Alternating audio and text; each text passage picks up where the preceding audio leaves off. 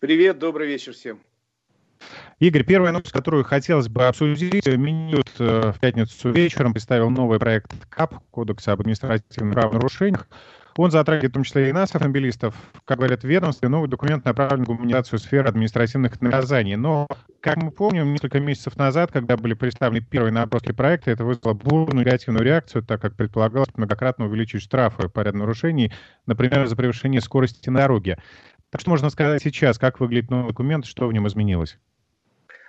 Да, э, первый вариант, который был опубликован в январе, был чудовищный и там предлагалось увеличить все штрафы, а за скорость, например, э, штрафы увеличивались от 6 до 12 раз. Но э, раскри... Э, тот проект очень сильно раскритиковали все, от простых автомобилистов до премьер-министра. И с тех пор э, проект перерабатывается, и вот сегодня он поступил, все по плану, он должен был в мае поступить в правительство с учетом всех замечаний. О каких-то изменениях в этом проекте мы уже неоднократно говорили на протяжении весны. Я вхожу в рабочую группу УНФ по э, разработке там положений автомобильной главы и э, старался держать руку на, кур, э, на пульсе, что называется. В результате вот сейчас мы можем официально подтвердить, в проекте не увеличен ни один штраф по автомобильной главе. Они остались на том же уровне, в каком прописаны в действующем кодексе Э, об автомобильных правонарушениях. Нету там ничего про увеличение в 2, в 3, в 10 и 20 раз. То есть, условно говоря, превышение на 20 э, км в час те же самые 500 рублей.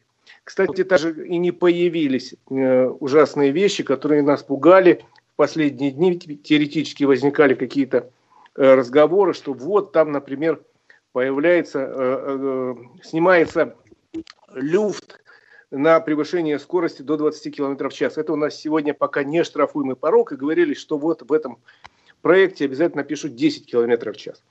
Могу сказать, я, конечно, сторонник того, чтобы этот нештрафуемый порог уменьшить, как в соседних странах, до 10 км в час, но в проекте мое предложение, что называется, не прошло, да я его не предлагал.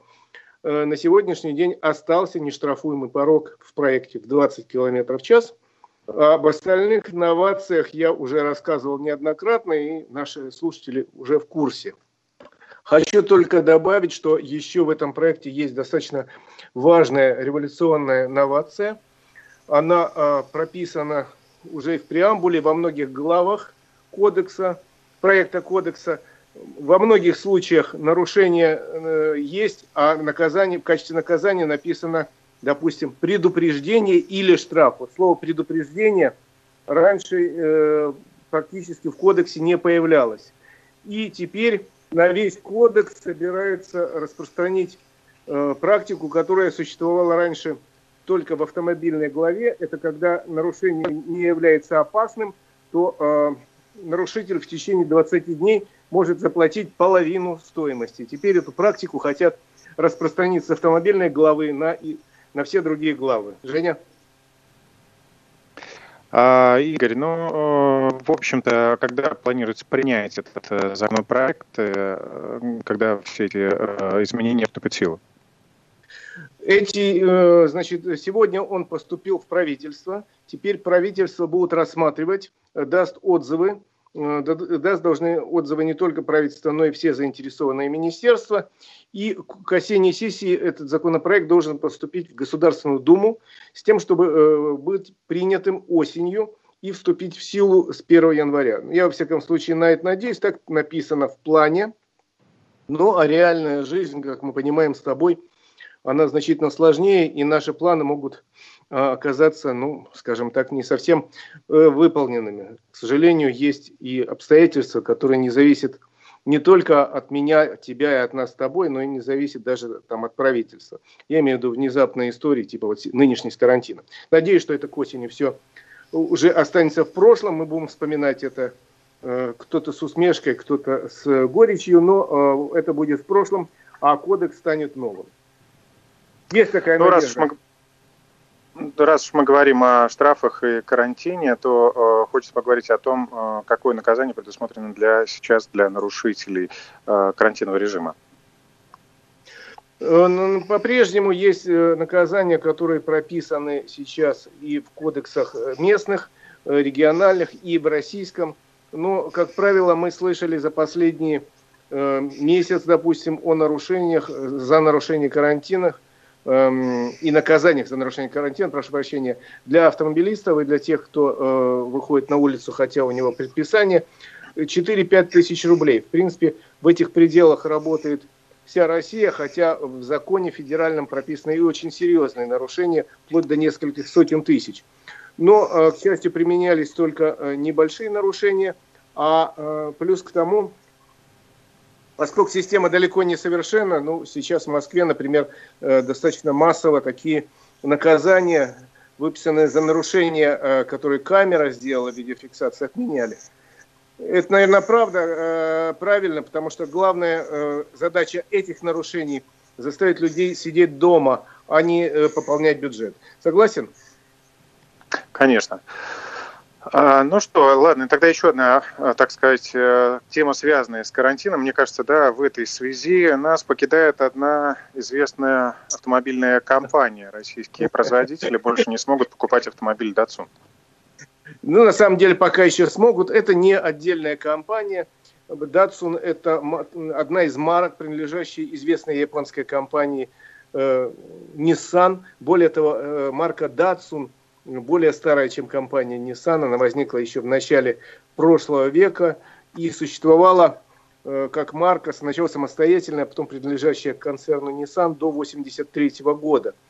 Потом было закрыто, все автомобили, выпускаемые под Э, этой компании начали называться Nissan. Э, и, собственно, так и продаются по всему миру. А Datsun – это была одна из марок, возрожденная 7 лет назад. И под этой маркой должны были выпускать по всему миру бюджетные автомобили. То есть компания Nissan решила вот типа человек покупает первый автомобиль бюджетный, пусть он называется Nissan, а Datsun, а потом он пересядет на Nissan, а потом, если ему понравится Nissan, он пересядет на более крутую марку, принадлежащую тому же концерну, я имею в виду Infiniti. Но вот с маркой Datsun не очень заладилось, потому что производство стартовало в Индии, потом в России, в Индонезии, в Южной Африке. Вот на сегодняшний день производство в Индонезии закрыто – и теперь в рамках реструктуризации решили закрыть производство и в России.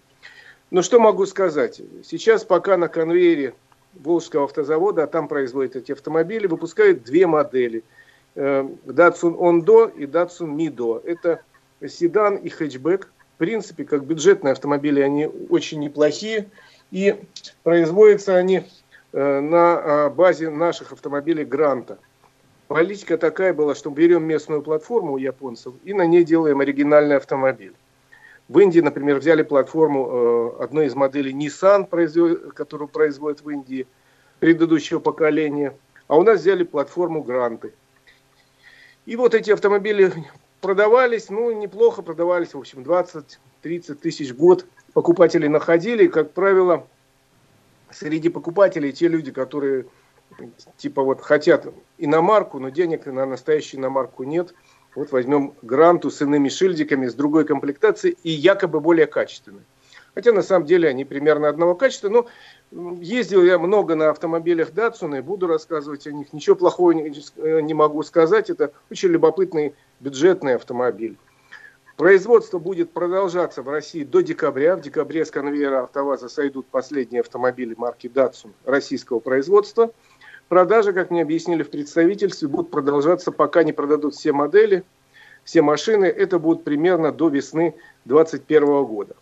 В принципе, если вам эти машины нравятся, они очень надежные, простые, достаточно комфортные. Но надо понимать, что это бюджетный автомобиль. Если нравится, я могу такой лайфхак подарить, что э, в, поскольку уже объявлено о том, что марка уходит с российского рынка – Э, то, э, видимо, будут какие-то серьезные предложения, интересные скидки на эти машины.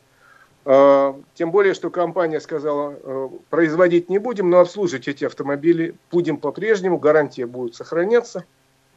И еще один лайфхак, потому что сделали, сделаны эти автомобили на платформе Гранты, практически все детали по двигателю, по подвеске и частично кузовные подходят от гранта, то есть с запчастями никогда проблем не будет. А какие же запчасти не подходят, интересно? Ну, там есть кузовные запчасти, некоторые свои оригинальные, есть по салону некоторые детали. Но в основном все у них взаимозаменяемое с грантой.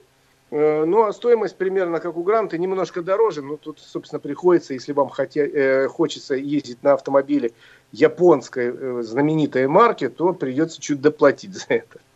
Вот, э, ну, как бы уходит такая марка, но я не думаю, что навсегда, когда-нибудь она вернется. Любители автостарины знают, что такое Datsun, знают, что были в истории этой марки великие модели, э, и спортивные, и коммерческие, и просто э, какие-то гражданские. Э, наверное, марки хорошие не пропадают никогда. Просто сейчас такая ситуация, что экономический кризис во всем мире ожидается, и компания Nissan решила сосредоточиться в первую очередь на производстве внедорожников и кроссоверов под своей маркой, а от э, не, не очень выгодной марки, собственно, решила от одной не избавиться, распрости, э, временно с ней проститься. Ну, вот. я так понимаю, что кроссоверы действительно выдавливают э, большинство других э, форм и моделей автомобилей, э, форм-факторов. Э, поэтому ну, и многие, многие производители уже давно сделали ставку именно на кроссоверы. Конечно, и Nissan давно уже объявил, например, что в России будут продавать исключительно кроссоверы. У нас, кстати, сейчас в линейке только 4 кроссовера в линейке Nissan, но, как нам пообещали в представительстве, компания рассматривает российский рынок как один из самых интересных.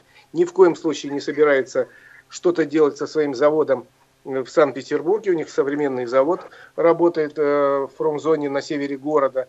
Э, плюс еще одну модель производит в Москве на заводе Рено Россия.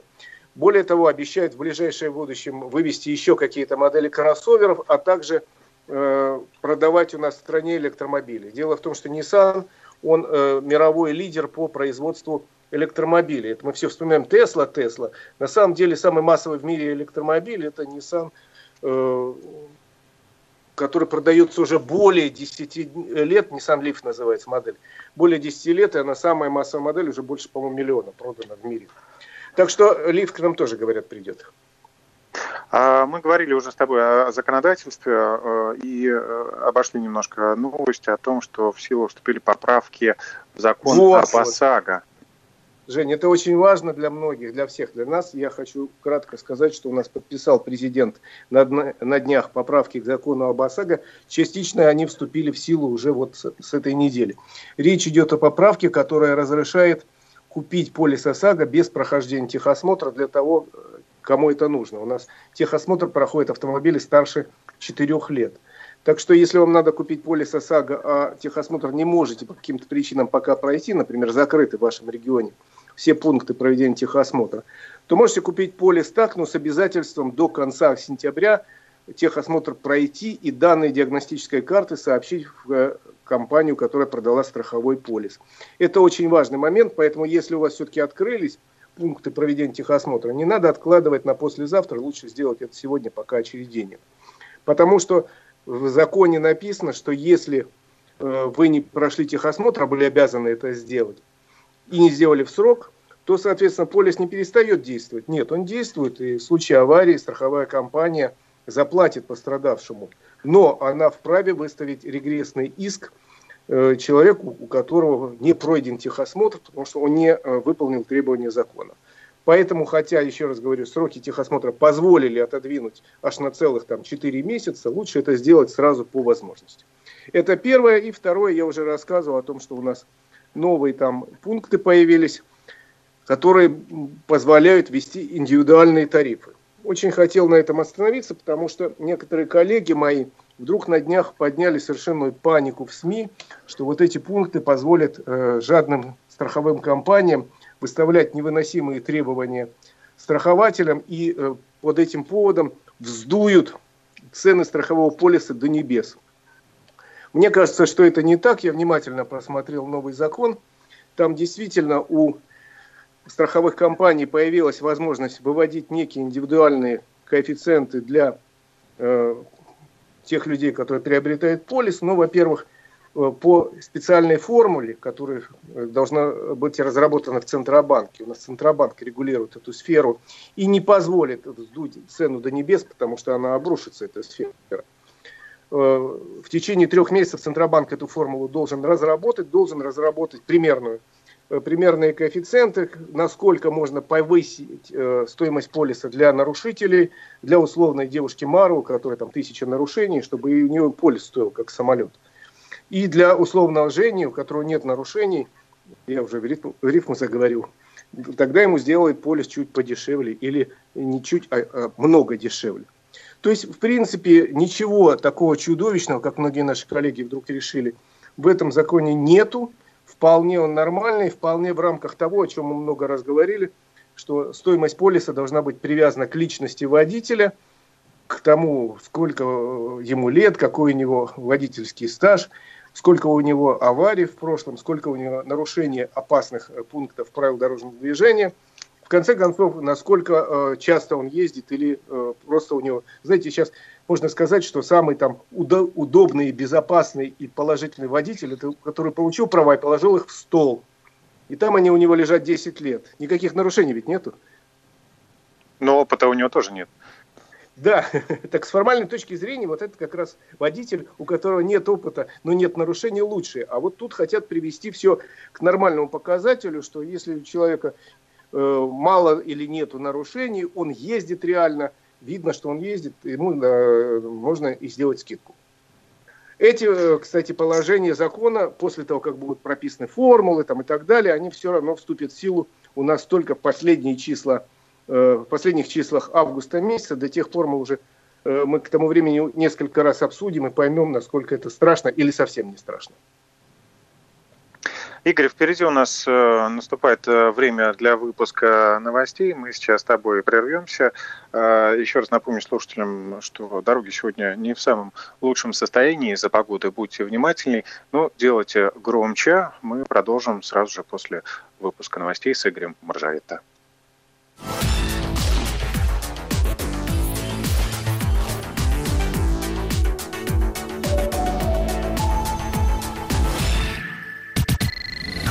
Распишитесь. Вам Телеграм.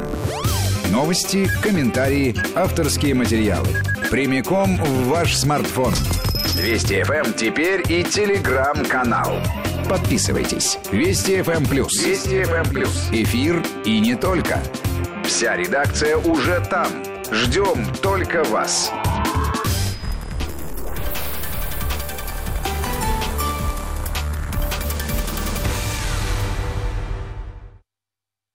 20.30 в Москве.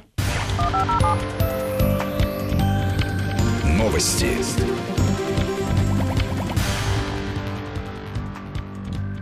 Студии Степан Гришин. Здравствуйте. В начале срочное сообщение Владимир Путин подписал указ о проведении военных парадов и салюта в ознаменовании 75-й годовщины победы в Великой Отечественной войне 24 июня.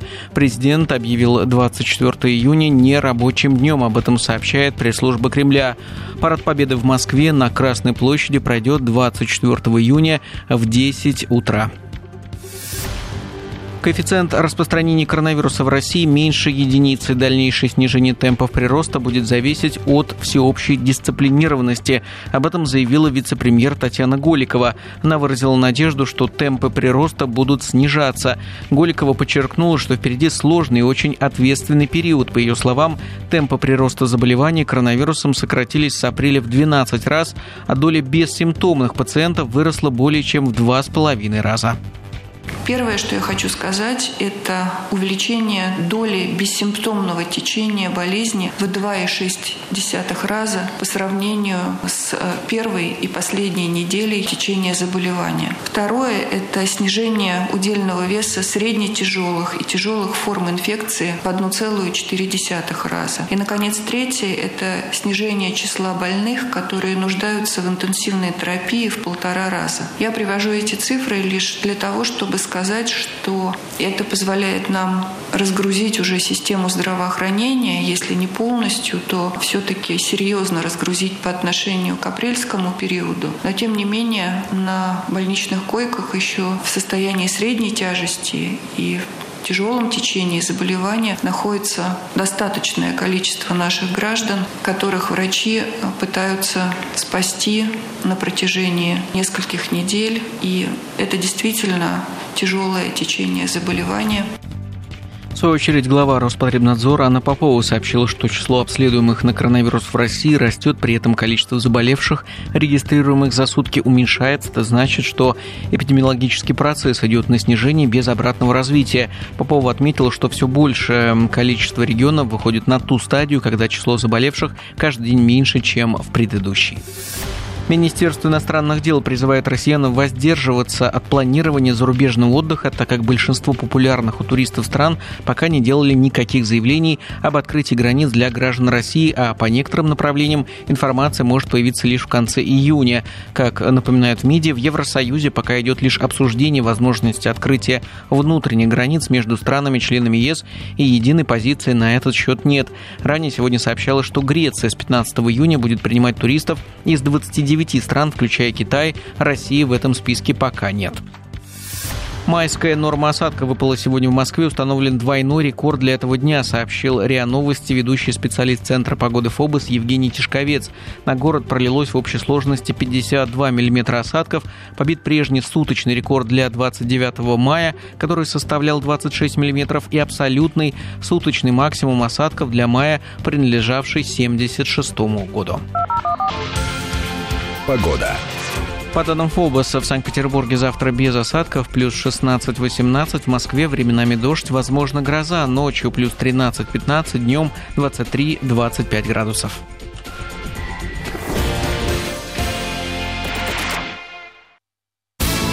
Вести. ФМ. Москва 97 и 6. Санкт-Петербург 89 и 3.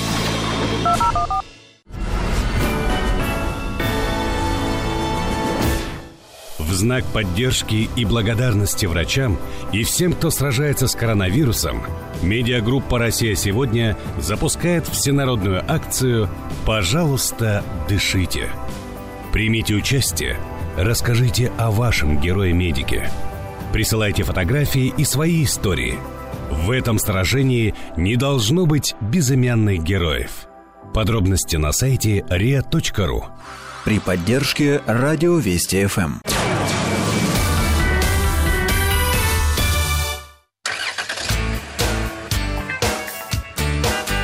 Внимание на дорогу!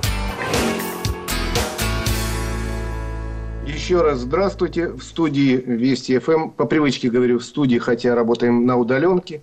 Итак, с вами Игорь Маржарета. И сегодня у нас в гостях тоже на удаленке Сергей Хранскевич, заместитель начальника отдела пропаганды, безопасности дорожного движения и профилактики детского дорожно-транспортного травматизма Главного управления по обеспечению безопасности дорожного движения МВД России и целый полковник полиции. И поговорим мы сегодня об отвлечении внимания несовершеннолетних участников дорожного движения. Сергей, добрый день. Добрый день. Сергей Владимирович, вот смотрите, дети в силу особенностей своей психики э, меньше способны сохранять концентрацию внимания, меньше, конечно, чем взрослый человек. Они все время отвлекаются на посторонние факторы, предметы, могут заиграться или чем-то увлечься и не заметить, э, что опасность совсем рядом. Э, дети отвлекаются на гаджеты, дети не снимают наушники, ходят в капюшонах – и э, во время поездок на автомобиле, на автобусе ну, тоже могут заиграться и отвлечься. Поэтому я понимаю, какую важную роль играет профилактическая и образовательная работа с детьми в планах, например, вашей организации. И вот в преддверии Дня защиты детей мы с вами давайте поговорим о том, как нам, взрослым, уберечь детей от ошибок и научить очень важно, научить безопасному поведению на дороге. Итак, э, еще раз говорю, современные дети гораздо более продвинуты и мобильны. В моем детстве был велосипед, сегодня у моего сына гироскутер. И он э, развивает довольно большую скорость, э, и остановить его тоже непросто на самом деле. Вместо книжек у детей сейчас компьютеры. И музыку они могут слушать на ходу. Какие опасности вообще подстерегают сегодня на дороге юных участников дорожного движения? Ну, я бы в первую очередь остановился все-таки на статистике, да, которая у нас существует и регистрируем мы. Только за первые четыре месяца у нас произошло более трех с половиной тысяч дорожно-транспортных происшествий с участием детей, в которых 101 ребенок погиб и более 4 тысяч детей уже получили ранения. Из них, скажем так, 40% детей – это дети-пешеходы. И вот что самое печальное, данные дети страдают в том числе и на пешеходных переходах. И у нас уже зарегистрировано больше 700 таких дорожно-транспортных происшествий, где дети были сбиты на пешеходных переходах. Ну, и уже приближается теплое время суток, как вы, Игорь, сказали, что у вас был когда-то велосипед, да, э, вот в детстве. Сейчас у детей гироскутеры, э, самокаты и другие транспортные средства индивидуальной мобильности. У нас уже за первые 4 месяца произошло 75 ДТП с участием детей-велосипедистов и 56 с участием детей э, водителей мототранспорта. Поэтому здесь надо быть э, предельно внимательным. То, что вы говорите об опасностях, да, э, сегодня подстерегают опасности, связанные с тем, что дети, которые уже садятся на эти средства индивидуальной мобильности. Да, это я говорю про гироскутеры, про самокаты, про другие средства передвижения в том числе и велосипеды, не удосуживаются почитать правила дорожного движения. Им не всегда родители могут эти правила рассказать.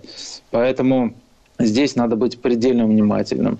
Э, это, конечно, должны обучать в первую очередь в образовательных организациях. Я имею в виду и детские сады, и школы, где ребенок получает первые знания, первые навыки правил дорожного движения. И родители должны своим детям тоже подсказывать на те моменты, которые их подстерегают на дороге. То есть прежде чем, вот я вспоминаю свое детство, когда 1 сентября меня папа вел с мамой первый раз в школу, э, мне они говорили о том, что надо идти по тротуару, что обязательно переходить по пешеходному переходу, как надо посмотреть там налево, направо, еще раз налево после этого переходить. И вот, вот эти все тонкости надо, конечно, объяснять. Сейчас э, мы понимаем, что дети живут в современном мире. Это мобильность, это различные устройства, айподы, айпады, телефоны, различные интерактивные игры на которые тоже ребенок отвлекается. И здесь, особенно когда он находится вблизи проезжей части, надо сразу понимать и обдумывать все, как перейти дорогу, а не как посмотреть, кто тебе написал в социальные сети или э, какую музыку переключить там. Это тоже факторы, которые отвлекают ребенка от э, участия в дорожном движении. Ну и игры, конечно, безусловно, которая привязана нас иногда к активному перемещению. Если помните, буквально там пару лет назад, сейчас вроде как поменьше стало, но когда дети и даже взрослые ловили покемонов, а, да, да, как это, такой, где да. это они. Вот. Это э, никто не задумывается о том, что он увидел покемона, через дорогу побежал, но при этом он не осознает то, что он находится в реальности. А реальность, как я уже сказал выше, да, э, печальны теми последствиями, которые у нас э, фиксируются э, в статистике. Ну и, конечно, мы должны понимать и объяснять своим детям, и про различные дорожные ловушки, в которые они могут попасть из-за того, что у них нет, там, например, световозвращающих элементов, или надет капюшон э, сверху, или какие-то другие факторы, которые могут их отвлечь. Я так понимаю, что опасность подстерегает э, детей не только как пешеходов, когда они э, идут по улице или играют где-то, а вот когда они становятся пассажирами, э, они тоже, в общем, нельзя сказать, что в абсолютной безопасности. Тут есть проблема с теми родителями, которые не пристегивают детей, не покупают специальные удерживающие устройства, те же самые кресла, но это отдельная тема. А еще сами дети могут отвлекать взрослых от управления. Есть же и такая проблема. Э, ну, у нас э, такая проблема, скажем так, может быть и существует, но не фиксируется. Хотя, естественно, нет такого родителя, который не обернется там, на плач ребенка или на, на какой-то вопрос или какую-то ситуацию, которая произошла. Поэтому, прежде чем вот, готовиться к поездке с ребенком, надо подбирать не только ему удобное и качественное детское удерживающее устройство, но и надо подготовить, создать, скажем так, ребенку условия, чтобы он был либо смотрел по сторонам, либо мог э, поиграться со своей мягкой игрушкой. Я еще раз подчеркну, не надо давать ребенку там телефон или э, смартфон там, или, скажем так, iPad или тем более ноутбук. Поверьте, когда произойдет дорожно-транспортное происшествие, эти гаджеты могут также повлиять на состояние ребенка и причинить ему различные травмы. Поэтому здесь, когда вы планируете свой маршрут, вы должны все предусмотреть о том, что чем может быть занят ребенком. Можете ли вы с этим ребенком поговорить? Либо если у вас есть, скажем так, вы едете с семьей, может быть, супруга бы разговаривала с, с вашим ребенком, чтобы вы могли спокойно э, доехать до места назначения. Если ребенок уже устал, мы понимаем, он начинает капризничать, поэтому водитель тоже начинает нервничать, совершать какие-то неправильные маневры, и это может тоже привести к последствиям. Поэтому тоже необходимо лучше остановиться, погулять в безопасном месте с ребенком, пройтись. Опять же, там, может быть, э, ребенка сходить в туалет, там, попить воды, покормить ребенка, самому покушать. И тогда дальше ваш маршрут будет более безопасным. Детям постарше, конечно, надо тоже объяснять, как вести в салоне маршрутных транспортных средств. Не всегда мы знаем и по себе, да, когда э, нас везут куда-то на экскурсию, но сейчас в условиях пандемии это, наверное, меньше существует возможности поехать куда-то. Но так или иначе поездки сейчас начнутся, и здесь, опять же, мы обращаемся и к э, родителям, и к самим детям о том, что э, если вы отправляетесь куда-то в поездку, не надо шуметь, не надо бегать по салону. Тем самым своим поведением, своими действиями вы отвлекаете водителя он не сосредоточен на движении. Он каждый раз думает, если он сейчас остановится, дети могут упасть или там что-то. Поэтому здесь, э, прежде всего, дети должны быть, естественно, пристегнуты ремнями безопасности. Э, взрослые должны их поведение также контролировать. Ну и, э, как я уже говорил, и Игорь правильно сказал, хоть это не тема нашего разговора, да, отвлечения внимания, но обязательно используйте качественные детские удерживающие устройства. Не надо использовать там адаптеры, э, различные там подушечки какие-то. Подумайте, многие неправильно понимают о том, что если у нас в правилах написано, дети должны быть пристегнуты ремнем безопасности или детским удерживающим устройством в возрасте от 7 до 12 лет, это подается и рекомендуется тем родителям, у которых ребенок выше уже роста 150 сантиметров, которые уже э, не помещаются в детское удерживающее э, устройство в связи со своими габаритами. Это тоже хотел бы обратить внимание. И когда ребенок чувствует себя некомфортно, извините, он вас тоже будет отвлекать. Поэтому да, здесь он надо будет, выбирать. Конечно, крутиться, Знаете, да, да, да. Будет жаловаться, будет капризничать. Это, безусловно, очень важный момент. Совершенно Вообще, верно. Э, если мы перешли к теме родителей и детей, очень важной, э, давайте, Сергей Владимирович, немножко поговорим о том, как родители должны подавать пример своим детям. Ведь родительский пример – это очень важно. И учителя в школе могут сколько угодно объяснять там, э, о важности тех или иных правил, а если папа или мама перебегает через дорогу, тянут за руку сына или дочь, это ведь все э, напрочь э, зачеркнуто, все часы, потраченные в школе. Я полностью с вами согласен. Дети у нас повторяют ошибки родителей, запоминают их поступки нехорошие поступки гораздо лучше, чем любые слова. И они э, не только родители, да, они и других окружающих взрослых смотрят, что ага, почему ему так можно, а мне нельзя.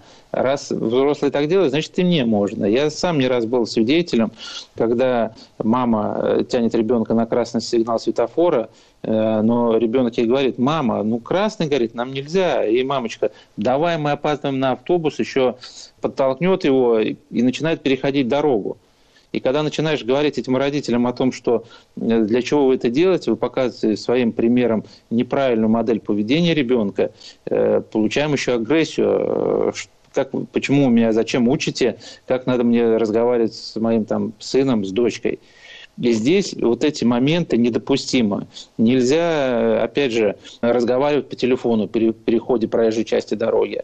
Тем самым, опять же, мы демонстрируем неправильную модель поведения, показываем ребенку о том, что если мы на пешеходном переходе, то мы находимся в неком защитном э, коконе, и нас э, ни водитель, ни, э, ну, ни, ничто, скажем так, даже метеориты не способен погубить. Но поверьте, что выходя на дорогу, вы должны предельно быть сконцентрированы. Вы должны ребенку говорить лишний раз, напомнить о том, что переходя дорогу по пешеходному именно переходу, если это регулируемо, то обратите внимание на зеленый сигнал светофоров. Но при этом все равно следует убедиться, посмотреть налево, посмотреть направо, еще раз налево и после этого переходить, убедившись, что все транспортные средства остановились. Э, вот эти вот... В общем, надо непрерывно крутить головой. Ну, в целом, да. Э, это залог нашей с вами безопасности. И если мы сейчас ребенку на своих примерах покажем, что как правильно, что надо делать? Подошел ты к пешеходному переходу, убираешь наушники свои, снимаешь, убираешь телефон подальше, убираешь другие э, факторы, которые способны твое Капюшон внимание снимать. оградить. Капюшон, совершенно верно. Э, и, может быть, какие-то другие, которые отвлекают вас от разговора. Те же друзья, говоришь, ребята, давайте спокойно перейдем дорогу, после этого продолжим там разговаривать, вести диалог. И когда в таком плане мы будем более внимательными, не будем думать, что пешеходный переход для нас э, островок безопасности, где нас ничто не, не застанет, ну, никакое какая... транспортное средство, да, да вот, э, то я надеюсь, что те цифры, которые я привел, и будут еще на порядок меньше. Поэтому здесь должны быть внимательны как сами дети, так и родители. Э, и то, что я уже сказал, да, э, личный пример – это намного лучше. И если этот личный пример будут показывать не только родители, но и окружающие, я своему ребенку вот периодически говорю, вот переходит кто-то там через дорогу на запрещающий сигнал, говорю, говорю, сынок, вот так делать нельзя, опасно. И он мне сразу повторяет, ага, да, его может быть машина. Это тоже положительно. Вот на негативе других мы можем как раз воспитывать в том числе и наших с вами детей. У Это нас есть очень и, важно, конечно. Да, у нас же есть еще и отряды ЮИД, которые нам помогают, сотрудникам госавтоинспекции участвуют в наших мероприятиях и тоже доносят до родителей необходимости сформировать правильную модель и свое, своего поведения, и поведения своих детей. ЮИД, это, напомню, юный инспектор это... движения, это большая компания социальная, которая много лет существует по всей стране и работает в этих отрядах, участвуют в работе этих отрядов десятки тысяч маленьких детей. Э, Сергей Владимирович, я хотел спросить, вот сейчас стартует э, социальная кампания «Внимание на дорогу». Какие методы э, донесения информации, какие методы, способствуют, которые способствовали бы тому, чтобы не отвлекались люди от внимания, не отвлекали свое внимание от дорожного движения, предусмотрены в рамках работы этой большой кампании? Ну, э, скажем так, у нас официальный старт пресс-мероприятия э, планируется на завтра на 12 часов. Э, оно пройдет в одном из информационных агентств, где наши коллеги расскажут вообще весь комплекс мер, который мы планируем предпринимать в рамках вот Всероссийской социальной кампании «Внимание на дорогу». Мы планируем эти мероприятия проводить в 15 субъектах Российской Федерации. Это там будет федеральная поддержка, то есть там будет непосредственный контакт и проведение всех мероприятий. Ну и в том числе у нас, естественно, будут мероприятия проводиться и на федеральном уровне. Это и э, на телеканалах рекламу социальную будем размещать, и на радиостанциях. Э, в том числе у нас вот в рамках нашего проекта «Внимание на дорогу» и наша сегодняшняя программа. Но э, если касается целевой аудитории, то это в большей степени, конечно, будут у нас дети-пешеходы и дети-пассажиры. Кроме того, мы планируем планируем свой акцент направить на родителей водителей и родителей пешеходов. Ну и какой-то акцент сделать на педагогах, которые также непосредственно участвуют в обучении детей, как в школах, так и в детских садах. Э, если мы говорим именно про детей, то дети у нас будут также разных возрастов. Это и э, планируем и в вузах проводить, и в средних учебных заведениях. Э, там планируется рассказывать о том, как работает внимание человека. Будет объясняться, э, что есть моменты естественного отвлечения внимания и чем они отличаются от отвлечения, на котором участники дорожного движения идут осознанно. Продемонстрируется им обучающий фильм – Это все будет проводиться в одном из вузов вот тех субъектов 15 которые мы планируем выезжать. Кроме того, конечно, большая работа у нас пройдет э, в детских садах и школах. Для младших детей у нас э, будет некие моделирующие ситуации, где будут участвовать два, э, ну, скажем так, фантазийных персонажа, которые будут разъяснять и демонстрировать э, вот этим деткам применения правил дорожного движения. То есть будут пояснять алгоритм безопасного перехода дороги, э, будут рассказывать, почему необходимо снимать наушники, почему надо убирать капюшоны, э, почему надо, если переходите дороги, убирать зонты, смещать их в ту сторону, э, которые могут закрыть пешеходный переход. Ну и для детей более старшего возраста, это, я говорю, имею в виду в школах, тоже пройдут некие интерактивные семинары, которые будут вовлекать их э, в процесс э, познания, формирования у них э, тренда, скажем, на безопасное поведение на дороге. То есть в рамках семинара у нас рассматриваются различные факторы отвлечения внимания, делается акцент как я уже не раз сегодня приводил, это на правилах перехода дороги. Делается акцент на смартфонах, на капюшонах, на средствах индивидуальной мобильности. То есть мы постараемся охватить весь комплекс, который у нас способствует отвлечению внимания. И главное, конечно, наша задача – это научить детей правильно и переходить дорогу, и соблюдать правила. Ну и, конечно, не отвлекаться на те факторы, э, которые нас окружают. Спасибо большое. Давайте не будем отвлекаться, когда мы переходим дорогу. Все внимание только на дорогу. И об этом будут много говорить еще, в том числе в эфире нашей радиостанции, в рамках новой программы «Внимание на дорогу». И э, спасибо большое всем, кто нас сегодня слушал. Напоминаю, на удаленной связи со студией радио Вести ФМ был Сергей Владимирович Харанскевич – заместитель начальника отдела пропаганды безопасности дорожного движения и профилактики детского дорожно-транспортного травматизма Главного управления по обеспечению безопасности дорожного движения МВД России, полковник полиции. Спасибо большое, Сергей Владимирович. До следующих встреч. Удачи, здорово, счастливо. Внимание на дорогу.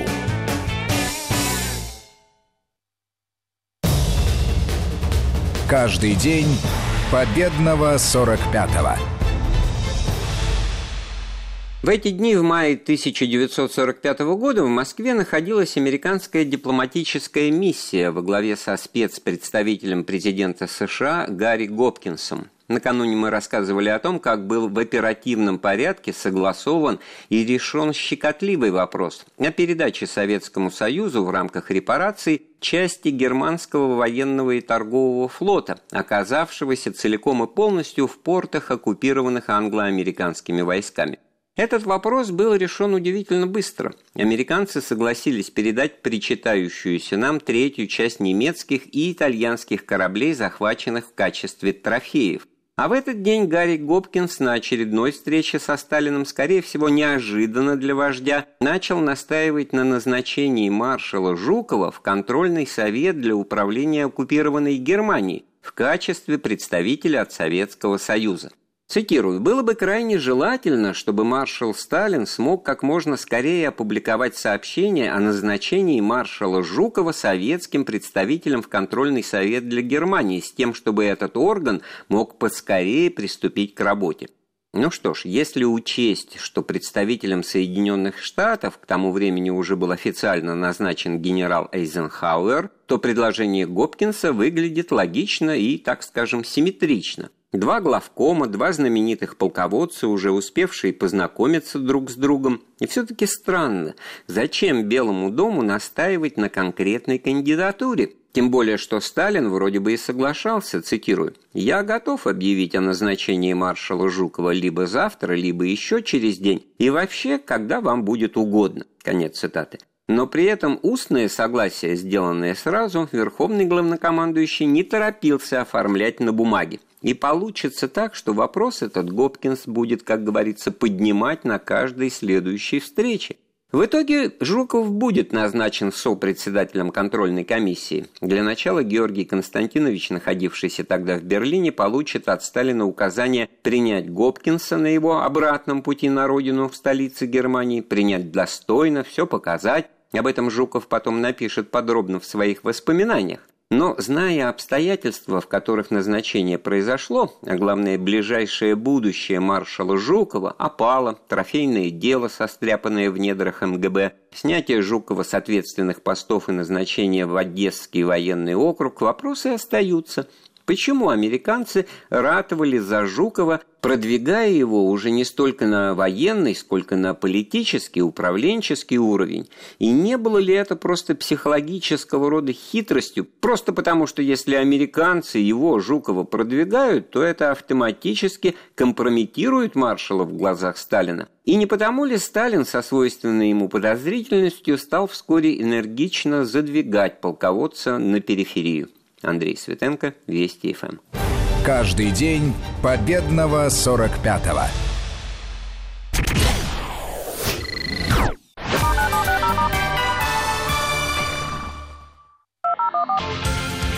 Погода. Прогноз погоды на 30 мая, субботу. В Петропавловске-Камчатском плюс 10-12, без осадков. Южно-Сахалинске 23-25 тепла. Без осадков резкое потепление. В Екатеринбурге плюс 20-22, осадков не ожидается. В Иркутске 15-17 выше нуля и тоже без осадков. В Самаре 27-29, сухо. В Пензе 24-26 тепла, вечером кратковременный дождь. В Краснодаре плюс 21-23, также кратковременные дожди. В Сочи 19-21, и тоже кратковременный дождь в Санкт-Петербурге без осадков, ночью плюс 7-9, днем 16-18 тепла, в Москве временами дождь, возможно гроза, в ночные часы плюс 13-15, а в дневные 23-25 градусов.